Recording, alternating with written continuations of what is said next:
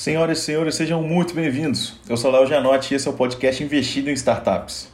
Puxa, que saudade que eu tava de gravar um episódio. Fiquei tanto tempo aí, acho que quase três semanas sem gravar e tava realmente com saudade de colocar esse conteúdo no ar, de bater esses papos, que são sempre bons aqui pro dia a dia. Imagino que também para vocês é, seja muito legal. E nesse episódio, assim, eu tava, eu recebi uma das duas perguntas sobre tributação de startups e para em vez de eu responder diretamente, eu fui buscar a fonte do conhecimento, o oráculo contábil, a pessoa que me orienta nessas dúvidas, que é o Luiz Carlos Lessa Júnior, famoso Júnior aqui do ecossistema curitibano, atende muitas startups, um dos maiores escritórios de contabilidade aqui do estado do Paraná, e a gente conversou bastante, não só da dúvida direta que eu levei sobre tributação dos investimentos, do ganho de capital, enfim, uma série de coisas, mas também a gente passou por estratégia contábil, de, de que forma o Júnior, na visão dele, a visão da escrita, né, que é uma grande corporação, de que forma a, a estratégia contábil pode ser um parceiro na construção dos modelos de negócio, ou seja, como é que a gente, como empresário, pode usar a contabilidade, usar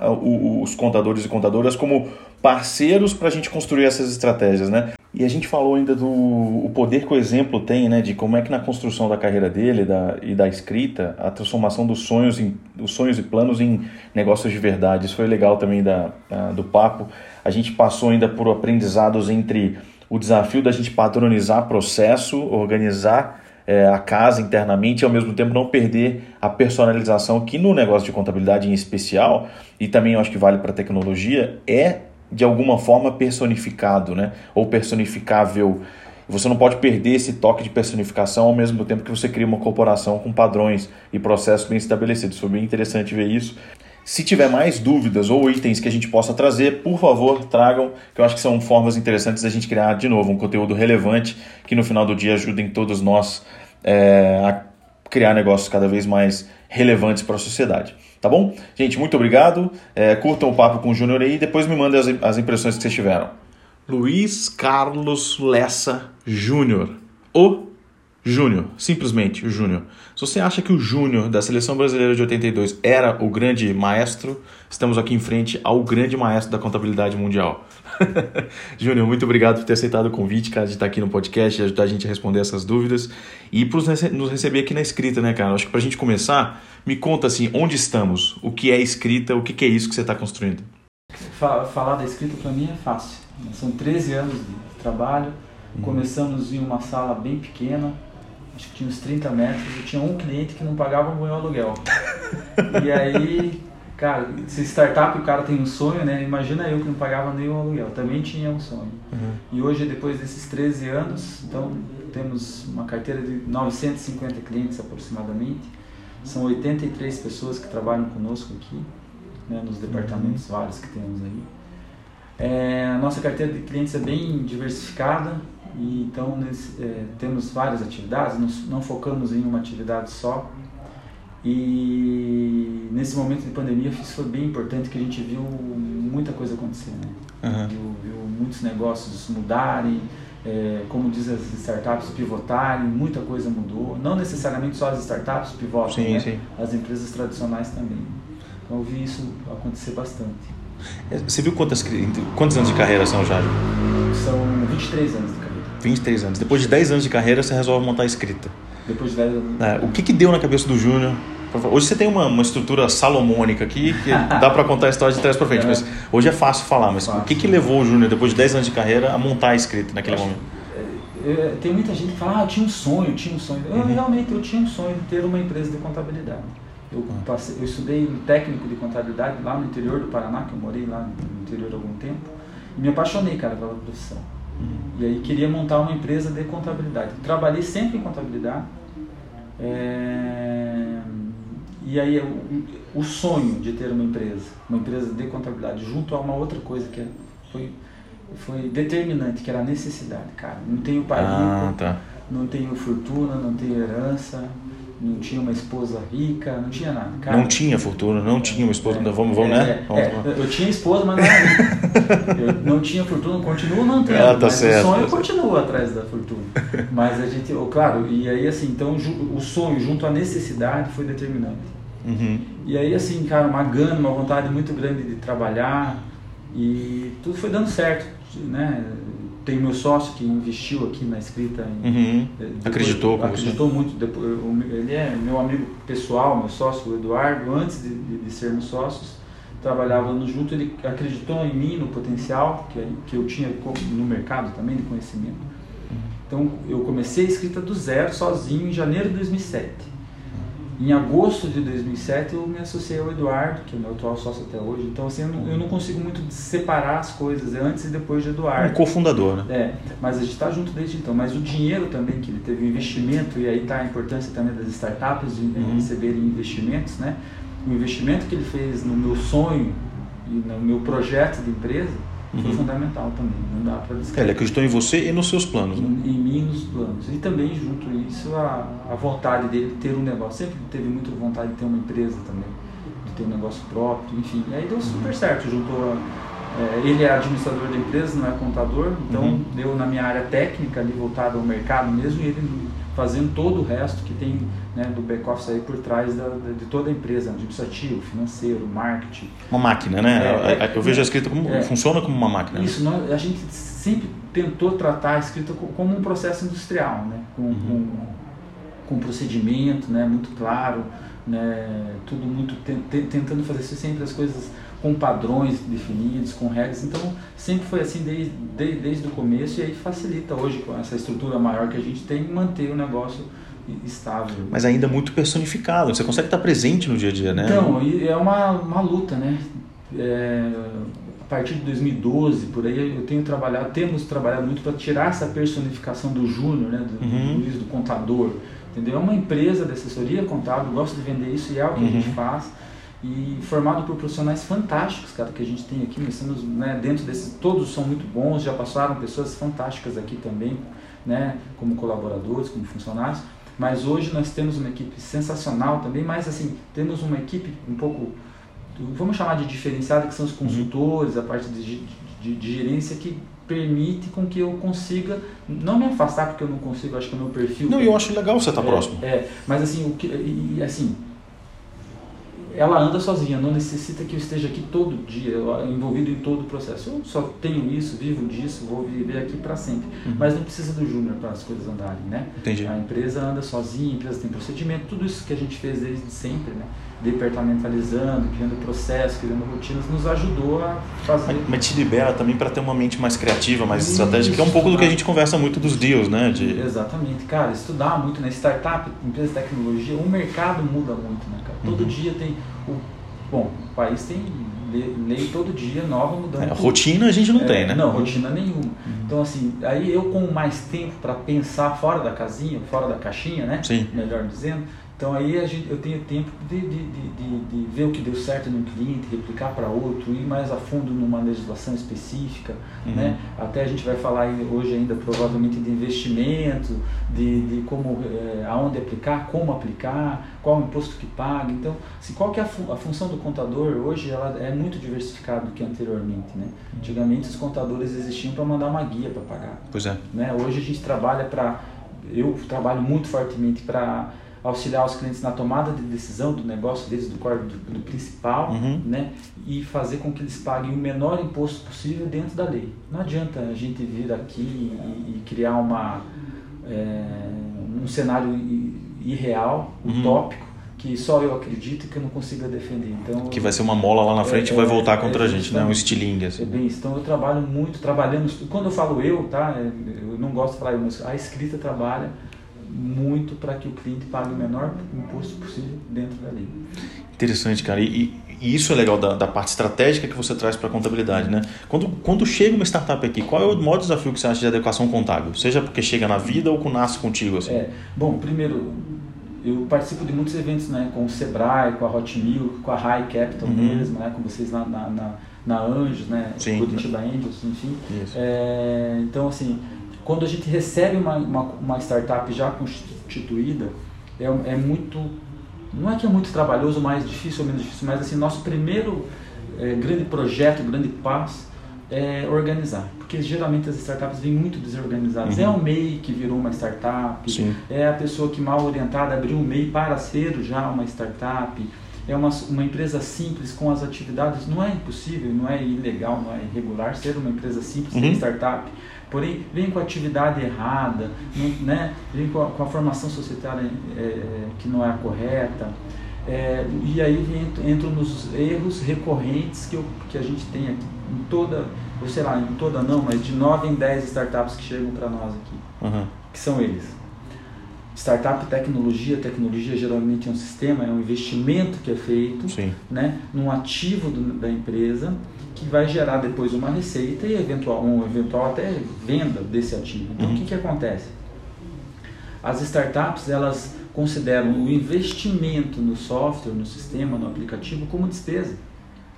E claro, os programadores. É, né? justamente né? não é um investimento no ativo. Então, se você considera como despesa, o resultado do negócio primeiro vai lá para baixo.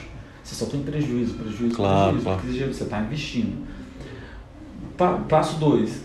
Esse investimento que foi considerado despesa não, não se transforma num ativo, num bem da empresa, uhum. que é o que vai gerar é, toda a estrutura de sistema, de banco de dados, de código-fonte, que vai gerar o patrimônio do negócio. Pois é. Né? Então, é muito Você não tem um caminhão, né? Você, não, você tem um código-fonte. É justamente. E esse, e esse código-fonte, o que eu gastei não foi despesa, foi investimento, não foi um gasto, foi um investimento no negócio que vai me gerar lá na frente uma receita. Sim. que vai gerar lá na frente para mim uma venda do negócio, né? Uhum.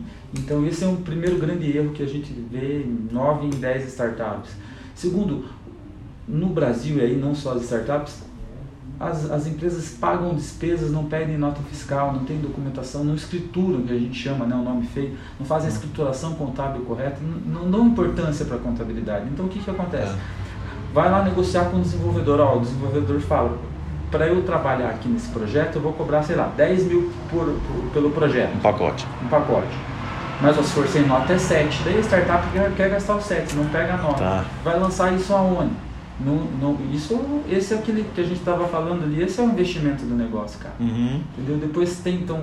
É como se eu comprasse um carro sem nota. Justamente, se fosse cara, uma transportadora. É, é, mas como a gente está no país do jeitinho, né? Uhum. Que todo mundo quer dar um jeitinho para gastar menos ou para sobrar mais, porque a gente está num, num país também difícil, né? O mercado é difícil. Então, cara, a gente tem essa dificuldade muito grande uhum. em colocar na cabeça do startupeiro aí, do empresário, uhum. que precisa ter documento de tudo. Tem que ter documento com o fornecedor, tem que ter nota fiscal. Outra coisa, tem que contratar, muitas vezes, você, nem todo mundo é terceirizado, pode ser terceirizado. Uhum. Você vai contratar secretário, auxiliar administrativo, essas, essas pessoas precisam ser seletistas, né? precisam ser funcionários. Vai ter o custo de ter essa pessoa registrada. Então, é um outro ponto bem importante também. Uhum. É, então a gente já tem dois, né? O tratar o investimento como despesa, uhum, uhum. depois não pegar a nota fiscal de, de, de despesas, isso de uma maneira geral. Sim, até para ter a memória contábil Justamente, disso, né? Justamente, até porque depois lá na frente você vai passar por uma due diligence. Aí não tem lastro para nada. Não tem como comprovar de onde veio o dinheiro, porque para onde foi o dinheiro. Você cria um passivo fiscal. Você cria Uhum. também, daí já comentei agora, um passivo também trabalhista, né? Você tem lá a secretária, o auxiliar administrativo, ou até muitos desenvolvedores que são, deveriam ser CLT e É. sem Às vezes a retirada do, do empreendedor, né? Como Ah, prolabora, o cara é, antecipa dividendos. Isso, e aí vem aí, poxa, você já finalizou o que é o seguinte. Uhum. Geralmente tem pequenos investimentos que as empresas recebem, faz ali um contrato de mútuo é, conversível, faz uma FAC, faz um empréstimo simples de um dos sócios mesmo. E ao invés de remunerar o, o sócio da empresa como prolabore, remunera como distribuição de lucro. Ah, e nem Mas existe esse lucro. lucro ainda. Entendeu? Então aí esse também é um outro passo bem importante que a gente tem aí 9 entre 10 startups. Então primeiro a gente formatando tudo isso, colocando essa, eh, trazendo essas rotinas para a empresa, a gente consegue organizar e consegue passar a partir daí tratar a empresa como um negócio sério, um negócio organizado, que está passível e possível de passar por uma due diligence, que, Uhum. vai, que não vai ter nenhuma depreciação do negócio. Né? Que em pouquíssimo tempo vai crescer muito rápido, né? Justamente. é. E como cresce muito rápido, tudo cresce, né? Se você não está é. organizado, o problema vai crescer também rápido. Né? Ah, então é isso. Então, assim, a contabilidade é importante. Uhum. Fazer uma contabilidade bem feita. Então, aí que vem o contador, não pode ser só um custo no fim do mês. Ele tem que agregar valor para o negócio, entendeu? Tem que Uhum. trazer soluções que agreguem valor para o negócio. Ele tem que ser um parceiro, né? Eu sinto É. que, que a sua visão de contabilidade e, e para quem está ouvindo aqui, eu e o Júnior já tivemos vários deals juntos, né? Tanto do lado comprador, vendedor, enfim, é, dos fundos que a gente trabalha, então tem uma, uma porção de olhar para esse futuro muito como próximo, né? Se eu me preparar agora, parece que está engessando a companhia, né? Na verdade é, é pensar não, no futuro. não, é pensar no futuro. E é bem isso que você falou. Nós nos colocamos como um parceiro, apesar do termo parceria estar tá bem desgastado ultimamente. Sim. Nós nos colocamos como parceiro. Muitas vezes eu falo nós aqui, nós me colocando como cliente. Dentro da companhia. Dentro da companhia. Isso é bem comum aqui. E é legal que a minha equipe também, quase todo mundo que trabalha conosco, ou todo mundo, também tem essa visão, né? Uhum. De que nós somos parceiros, que nós estamos do mesmo lado, nós queremos o mesmo fim, né? o mesmo objetivo. Uhum. Entendeu? Então é, a gente trabalha bastante dessa forma. E pensando do ponto de vista do investidor, né? O, o essa adequação contábil do empreendedor está claríssima. Assim.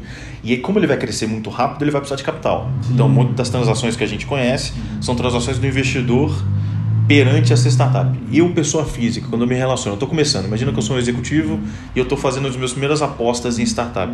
Que tipo de recomendação você me daria? É, bom, primeiro, o, o, é sempre bom começar realmente como pessoa física, não necessariamente uhum. abrir uma pessoa jurídica, constituir uma empresa de participações é o indicado no começo. Por quê? Por dois motivos.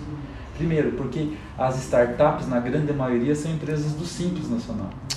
Hum. E aí, quando você admite como sócio uma pessoa jurídica, ela desenquadra do simples. Então, o primeiro passo importante é saber que nem sempre é importante, é uhum. bom para a investida receber um sócio pessoa jurídica. Então, vai na, faz como pessoa física o aporte, documenta isso, né? Faz o famoso mútuo conversível, uhum. que é um que você já prevê nesse contrato de mútuo conversível, qual o percentual, qual a participação que você vai ter lá no futuro da empresa. Já tenha em mente é, que esse investimento ele vai ser tributado lá no futuro, né? O, uhum. o investimento não é tributado, o que é tributado é o ganho, é o ganho que você tem sobre esse investimento. Mas é importante ter isso em mente, né? Uhum. Então, o investidor, pessoa física, documentar através de um contrato de mútuo conversível, uhum. ou eventualmente um AFAC, que é um adiantamento para futuro aumento de capital, se, né, documentar muito bem e tratar inicialmente como pessoa física. Uhum. Tá? Isso é bem importante. Conforme a coisa vai evoluindo, faz o segundo, faz o terceiro, aí você é, pensa numa hold, numa estrutura mais profissional. Exatamente. O melhor que uma hold, né, para a gente que é, ou para as pessoas que são investidores é, menores, que não controladores, abrir uma empresa de participações. Né? A gente é comumente uhum, chamado uhum. de hold, mas é uma empresa que tem lá o Código Nacional de Atividades, o famoso CNAE, de uhum. participações. Certo, esse é um investidor. Certo. Esse é um investidor que, que tem. Vamos chamar de, de investidor quando ele se torna profissional, quando ele uhum. tem uma. uma, uma, uma que o negócio dele é comprar e vender? Isso. Aí ele monta uma empresa de participações. Tá. E, e aí, muitas vezes, quando você vai converter essa, essa, essa tua, esse teu contrato de mútuo em participação, que é lá uhum. na frente, passou Quando a empresa amadurecer? Já amadurecer, e vocês sabem melhor do que eu. Nesse momento, essa, essa startup geralmente ela já não é simples, ou ela vai deixar de ser simples. Uhum. Aí você pode realmente optar por fazer a troca de papéis ali e investir como a empresa de participações. Certo. Trocar essa sua, seu investimento pessoa física como capital social de uma empresa de participações.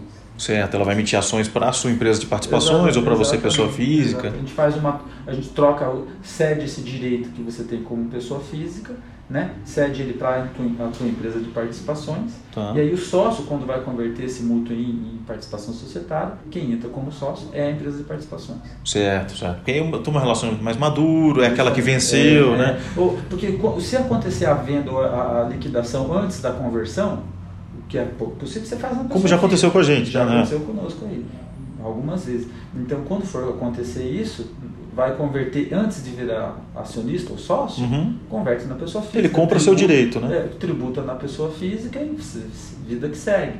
Né? Continua com outros uhum. investimentos, vai investir em novas oportunidades, enfim, segue o baile. Tá. E quais são as alíquotas hoje que incidem sobre o, investidor pessoa física? Pessoa física inicia a 15%, tá?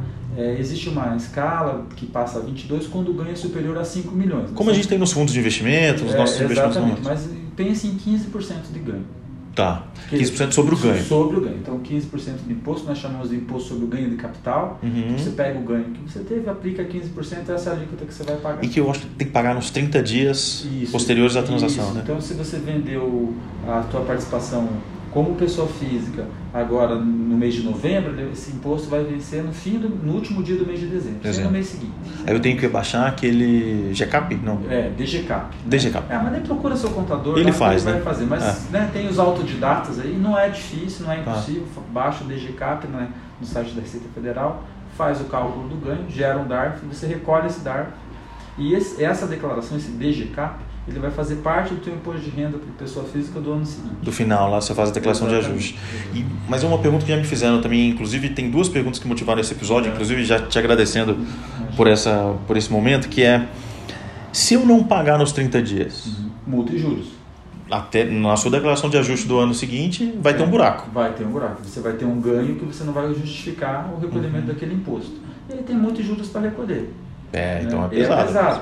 A multa pode chegar a 20%, né, que é 20% a partir do mês seguinte do, do vencimento, tá. e mais a atualização de juros, né, em torno de 1%, aí o Selic, mas eu sempre gosto de pensar em 1%. Uhum, que é o juro legal, né? Exatamente, então é 20% de multa e 1% de juros, fica pesado. Outra pergunta que me fizeram, eu posso compensar com as perdas que eu tive no ano? Então, sei lá, comprei Globocab, lembra da Globocab?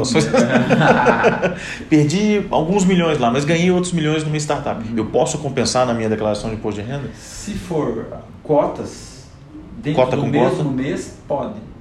Dentro do mesmo mês, olha, isso é importante. É, é Dificilmente você vai ganhar e perder. Ninguém é abençoado e, é. e aterrorizado assim, né? Exatamente. né?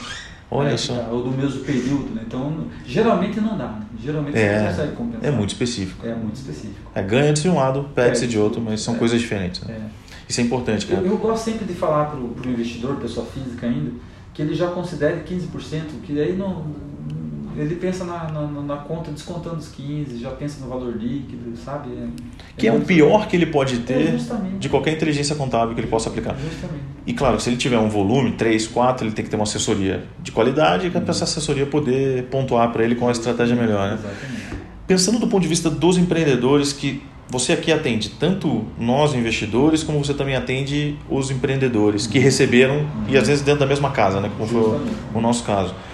Como é que, que recomendação você daria para o cara que está recebendo o cheque agora, como a gente viveu na Transfira recentemente ou as transações que a gente fez? Aí como pessoa física, né? É, não, digo para o empreendedor, aquele ah. que está recebendo o capital. Que tipo de cuidado ah, tá. ele precisa ter? Não, o cuidado aí é a contabilidade regular. Né? Então, quando recebe esse investimento, vai lançar lá na contabilidade, vai passar para o contador o contrato de investimento. Nesse contrato de investimento prevê valor, participação futura. Né? Então, em um primeiro momento, é uma obrigação que o empreendedor ou a empresa tem com esse investidor. Né? No primeiro momento, o multa é uma obrigação. Uma certo, certo. Com, com que ele tem com de emitir ações para esse cara. Ou de, de, de, devolver o dinheiro, uhum. remunerado a XYZ de tá. acordo com o contrato de investimento. Então, tá. ele recebe um recurso, ele tem na, ele, ele vai ter um ativo, um, um, bem que ele vai utilizar, que é o, mas vai ter uma obrigação com esse investidor. Certo. Né? Em devolver o dinheiro corrigido ou em transformar essa, esse dinheiro em cotas ou ações. Uhum. Tá. É, um, é, um, é um jogo de combinados, né? Justamente. Olha, eu estou te é. dando uma, um recurso para te apoiar uhum. e você, quando tiver maduro o suficiente, vai emitir ações, vai me pagar. Cotas, vai me devolver o dinheiro é, atualizado, enfim. Mas isso é um contrato bem feito, né? É um uhum. contrato de mútuo conversível, que a gente chama, um contrato de AFAC. O AFAC já é, uma, é, é um compromisso de adiantamento para aumento de capital. Tá. Então já... existe uma diferença. É mais comum mútuo conversível, né? Uma regra já mais estabelecida. Mais clara é, mútuo conversível, cria-se uma obrigação lá na empresa. Tá. Uma obrigação em devolver. Não, e faz muito sentido, cara. Uma dúvida que os empreendedores me, me fazem muito é em que momento eu tenho que virar SA? Porque os, os contratos de mútuo presumem, né? Que olha, eu vou te pagar com troca de ações, né? Então, uhum. como é muito perigoso você entrar no meu negócio agora, porque você não tem uma maturidade, Sim, você isso. pode me, me tirar do simples e tal. Que momento eu viro SA? Bom, virar SA não é uma obrigação. Tá. A SA é uma natureza jurídica dentre várias outras que nós temos. Né? Uhum. Pode ser uma sociedade limitada, pode ser uma sociedade é, simples, enfim. Uhum. A sociedade anônima, ou SA, ela preserva os acionistas, ela divide a responsabilidade exclusivamente em função do, do valor ou a soma das ações que cada um tem. Então é um pouco diferente da sociedade uhum. limitada, mas tá. não é uma obrigação. Geralmente opta-se por transformar em uma sociedade anônima, a famosa SA, porque o investidor é grande é. Ou, né, e aí ele quer também se preservar e se garantir. Então, just, geralmente, é, combina-se ou contrata-se que a partir do momento que eu virar SA, uhum. por uma, um acordo... Entra um fundo, por exemplo. Eu, eu cedo, eu, transformo o meu mútuo, o meu dinheiro, o meu, meu direito em reais ou em dinheiro, eu transformo isso em ações. Tá. A partir daí eu deixo de ter a obrigação eh, de pagar para essa pessoa o valor X, porque ele transformou-se em meu sócio. Beleza, mudou o jogo, eu agora já não sou um credor, eu passo a ser. Eu passo a ter um mais. Pensando como empreendedor, eu passo a ter um sócio. Certo. Mais um sócio. Pensando como investidor, eu passo a ser proprietário de X% ou X ações de uma empresa. E aí, qual que é o risco que eu tenho? Que isso é uma, é, um, é uma dor brasileira, né? Da, da insegurança jurídica que a gente tem. Uma ação trabalhista, por exemplo, eu sou sócio de uma. De uma vamos simular, simular dois casos, limitada e SA. E essa startup contratou errado, porque eu não tenho como controlar 10, 15 investimentos que eu fiz, eu sou, sei lá, executivo da Renault e fiz dois investimentos anjo e ela fez uma cagada tra trabalhista ou ela deveu o imposto. Em que momento eu posso ter correr um risco com o meu patrimônio, além do dinheiro que eu coloquei? É, então assim, aí era legal também depois consultar os advogados. Claro, né? claro. Mas enfim, respondendo no meu conhecimento técnico, uhum. que vivo isso há 23 anos. Então existe, primeiro, na trabalhista, na, na, na esfera trabalhista, a gente meio que perde o limite do capital social, independente se é sociedade anônima ou sociedade limitada, porque no trabalhista todos os acionistas ou sócios vão responder por toda a reclamatória. Pois é. Então é um risco, é um risco bem considerável. Certo. De maneira geral, em outros débitos ou outras ações, o, a, o, aquele sócio que é, é, aquele sócio que participa de uma empresa sociedade limitada, uhum. ele responde pelo seu capital social ou pela sua participação, mas lá. ele limita ao total do capital. Então, numa, numa reclamatória trabalhista, inicialmente eu vou responder sobre o total do capital social. Tem lá um milhão de capital social, se a ação for de dois, um eu respondo um milhão. Eu vou, vou ter que responder por um milhão. Né? Na SA eu vou responder exclusivamente ao limite da minha participação. Se, eu, se o capital é um milhão, eu tenho 10 mil, eu vou responder pelo 10 mil. Ok. Então eu estou falando isso em débitos gerais. Tá. tá. No trabalhista é mais complicado um pouquinho, porque Uhum. eu sempre vou responder pelo limite e tudo, e eventualmente isso pode extrapolar a minha participação, porque existe a despersonificação da pessoa jurídica, Uhum. onde a gente deixa de ver o negócio como empresa e vê as pessoas físicas, e aí eu, Tá. eu aciono, eu executo as pessoas físicas. Por isso que é tão importante o marco legal das startups, que está em discussão agora. A gente está gravando aqui em novembro de 2020. Uhum. O marco legal das startups para dar um tratamento especial para essas SAs simplificadas Uhum. e para o papel do investidor anjo, que é um papel que não pode estar sujeito a esse tipo de coisa, porque É, afinal a gente foi ali para É. apoiar. Né? Não posso receber uma ligação um dia e falar, puxa, fulano entrou com uma ação trabalhista de um dos investimentos. Pois é, não, isso é bem arriscado, mas penso que eh, esse marco vai ser importante para todo mundo, vai Uhum. trazer novas regras, modernizar, trazer né, um ar mais moderno para essa relação que é realmente antiga. Né? Uhum. A gente usa hoje legislações muito antigas, né? Código Civil de, de 2002 já é 18 anos, né? Uhum, já uhum. muita coisa aconteceu. Pois é, né? a economia é outra. É, a Constituição é de 88, enfim, tem uma série de coisas. A, a, a lei das SAs, que é uma lei muito tradicional, é de, se eu não me engano, de 74. Entendeu? Então, assim, a gente tem aí. ó, Tem, muito, tem muita coisa para modernizar. Nesse sentido, cara, quem tiver com dúvida, você consegue atender à distância? Eu sou um investidor lá do Nordeste e eu tô com que- tô fazendo isso lá localmente. Você consegue atender à distância hoje? É, ho- hoje a escrita a gente atende em mais de 40 municípios. né?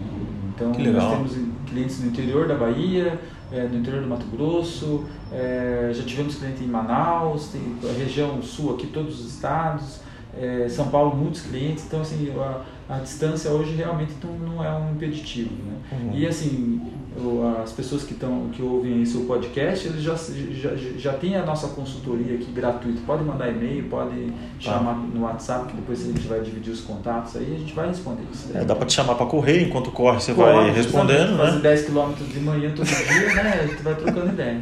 E cara, a sua percepção de crise, você, tem, você atende tanto negócio tradicional como os negócios já nasceram digitais. Como é que foi o impacto da crise dentro dos seus clientes? Como é que você avalia a crise hoje depois da história passada, né? Cara, eu, eu penso assim, tem crise tem oportunidade. né? Então é crise para alguns, oportunidade para outros. Né? A gente tem muitos negócios que deram uma guinada agora mesmo, daqui a alguns minutos eu tenho uma reunião é, com uma pessoa que tem um negócio que super deu certo nessa pandemia. Né? Então é, outros realmente passaram por dificuldades, empresas mais tradicionais, que têm loja de shopping, Uhum. né? é, que precisam de realmente de uma grande circulação de pessoas, tiveram, academias tiveram alguma dificuldade. Mas assim, até dizendo o número da junta comercial, eu tive uma, uma conversa com o presidente da junta aí semana passada, ele me disse, eu não, eu não vou precisar números aqui porque eu não me lembro de cabeça, mas que Uhum. muito mais abriram empresas do que fecharam. É mesmo? É. E, eu, e esse número aqui na escrita é super realidade. Mas assim, de gente que investiu porque viu oportunidade? Alguns sim, porque viram oportunidade, outros por realmente uma necessidade. Né? Tinha que se virar. Eu vou me virar, vou empreender. E eu particularmente acho que empreender é sensacional, é incrível, é. cara. As oportunidades são várias. Né? Como diz meu sócio Eduardo, quando a gente é empreendedor, todo dia é dia de ganhar dinheiro, não é um dia no mês. Olha então, só. assim, eu penso que eu devo ter aí, não, não tenho números precisos, eu devo ter fechado assim, ó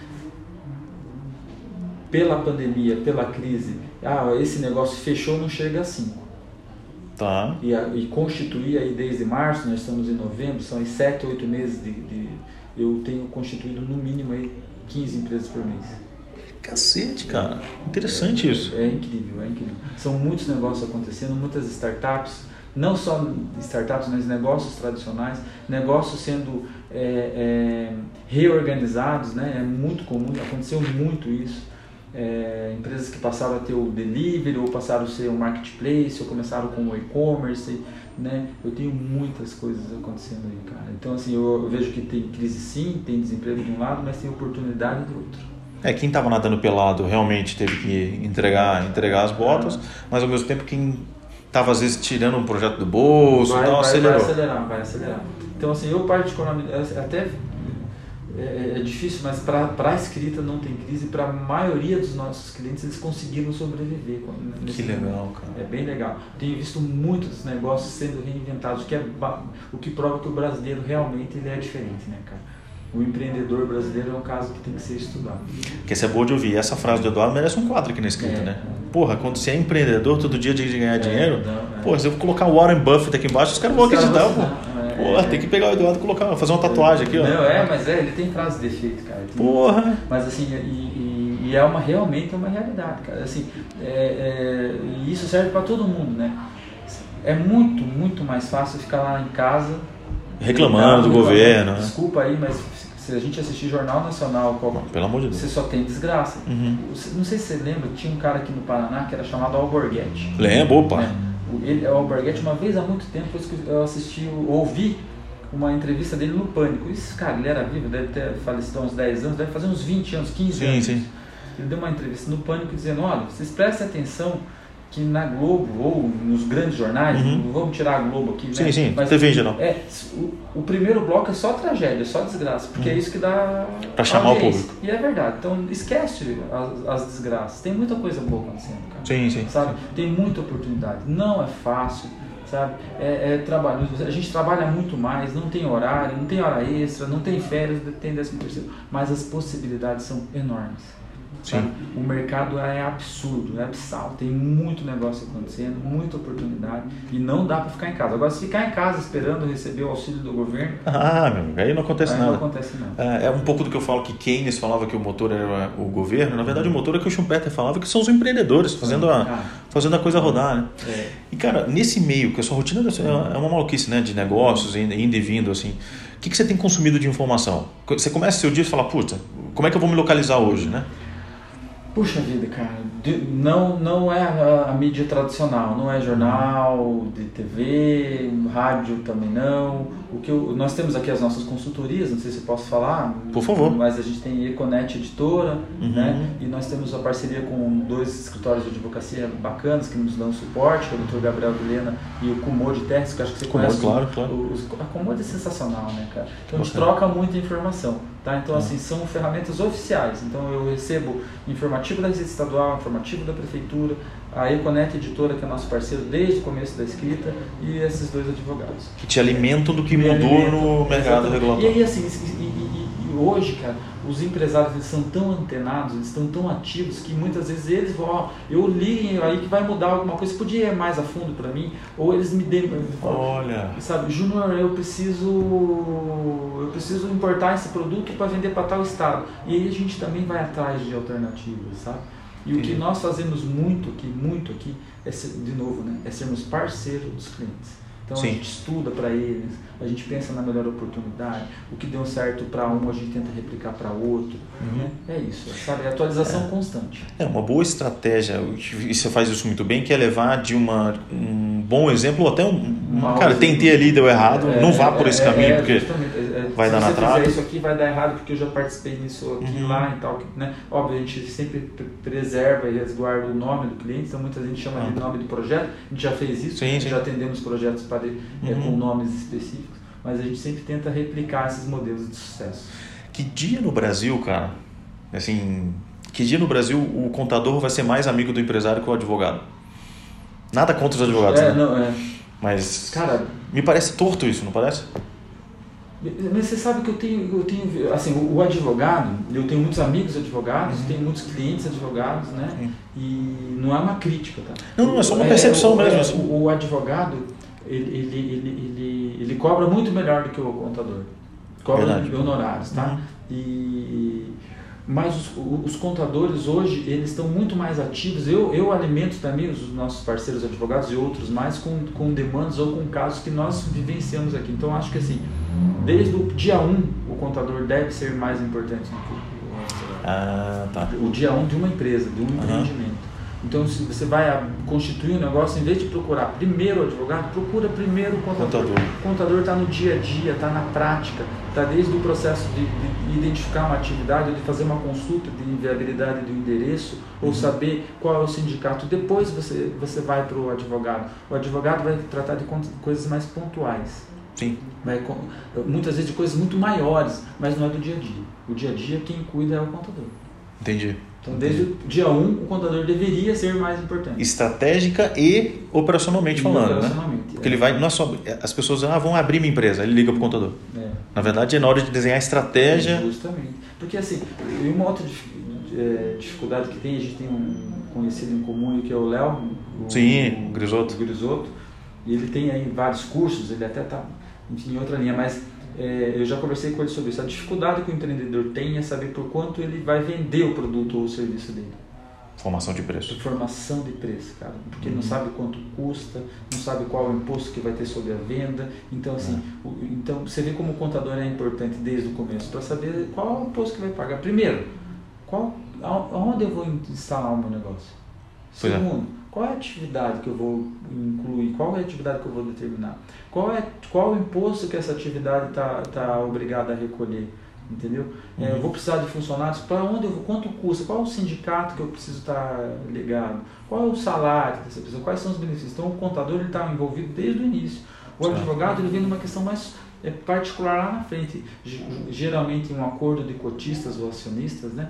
Então vai fazer um acordo dos dois sócios, porque assim, o documento que nós constituímos e registramos as empresas, Uhum. tanto sociedade anônima quanto sociedade limitada sociedade simples, são documentos públicos que ficam registrados na junta comercial e qualquer pessoa tem o acesso. Uhum. Então, esses documentos nós geralmente nós registramos com as, simplesmente com as informações obrigatórias, Ok. né? Acordos entre os sócios, que eu acho que é muito importante, esse sim é feito com o advogado, porque esse sim é feito com o que Certo. não vai ser público. E aí você trata de assuntos. É a regra do jogo, né? Como é que a gente vai se relacionar? Então você vê que ele já deveria entrar no, no segundo passo. O primeiro é o contador. E Entendi. eu não estou aqui é, contabilizando ou, em causa própria, porque quem advoga em causa própria é o advogado, né? Contador Sim. contabiliza em causa própria. Eu não estou aqui contabilizando em cau- causa própria. Não, mas eu entendo o seu posicionamento, cara. É, é na Constituição não é só abrir a empresa, é pensar a empresa. É, exatamente. Porque é muito fácil a gente ir lá na junta comercial, pegar um contrato social e fazer agora. Como é que o seu sócio morrer, não morrer? Como é que vai distribuir lucro, se vai ser diferenciado ou não vai ser? É, se a legislação permite distribuir lucro diferenciado ou não, Pois se é. o prolabore é obrigatório. E outra, qual é a atividade do meu negócio? Qual que existe no Brasil, que a gente é, feito aí pelo IBGE, que é o Uhum. Código Nacional de Atividades Econômicas. Pois é.